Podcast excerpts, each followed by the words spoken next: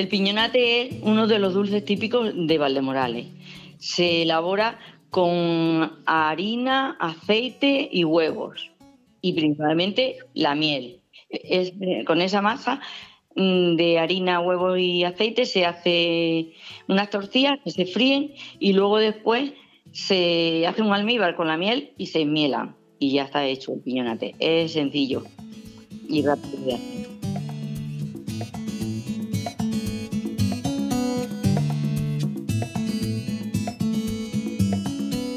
Turismo en Valdemorales. Señalización turística inteligente en formato audio. Gastronomía.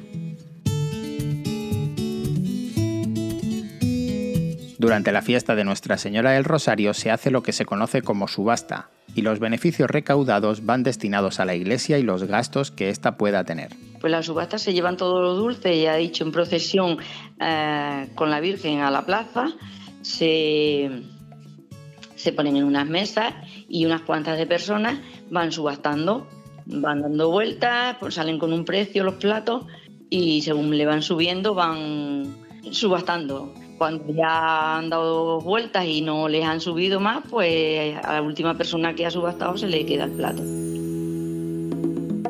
El queso de almendra, que también se hace para el ofertorio durante las fiestas patronales, es otro de los platos típicos y estrella de Valdemorales. Se hacen también para ahora para el ofertorio del Rosario.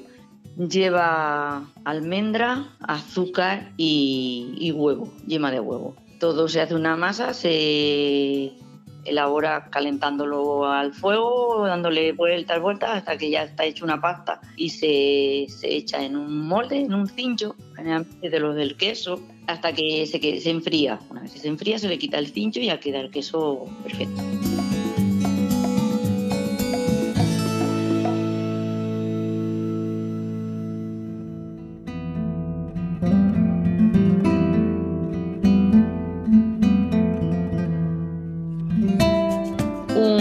Dulce típico es el brazo gitano, que aquí en Valdemorales se llama manga gitana. Generalmente en, en otros sitios es de crema, de chocolate, pero aquí es de almendra, una, una masa que se hace también con azúcar, huevo y, y almendra.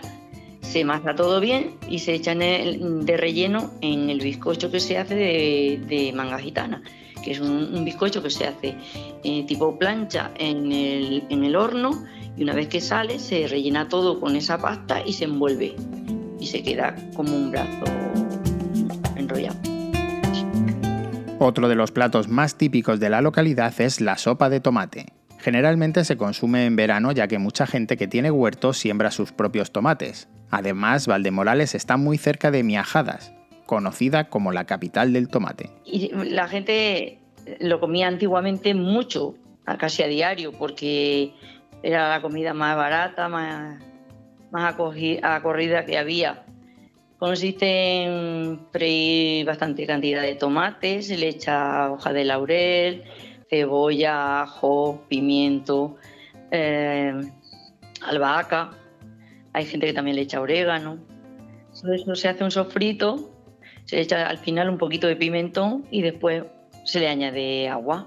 Se deja cocer un poco, se pican aparte en un plato la- el pan tipo sopa, en rebanaditas finas, y después ya se cala con eso. Y están las sopas de tomate. Se acompañan comiendo higos al mismo tiempo, higos frescos, que ya digo que son muy buenos aquí de Valdemorales.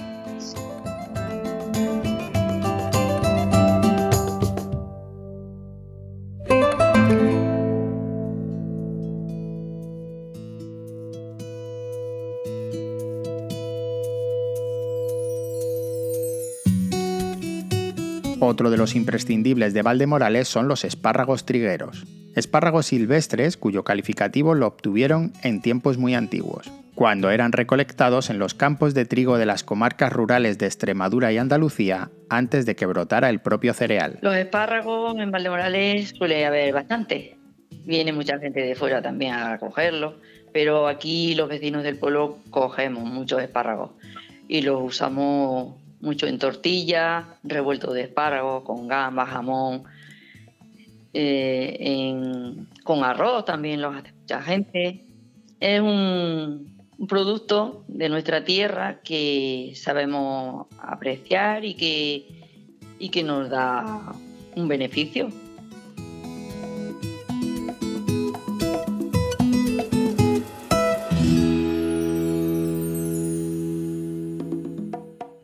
Una producción de Radio Viajera financiada en el marco del proyecto para el desarrollo de los pueblos inteligentes de la Junta de Extremadura y la Unión Europea, con el apoyo del Ayuntamiento de Valdemorales.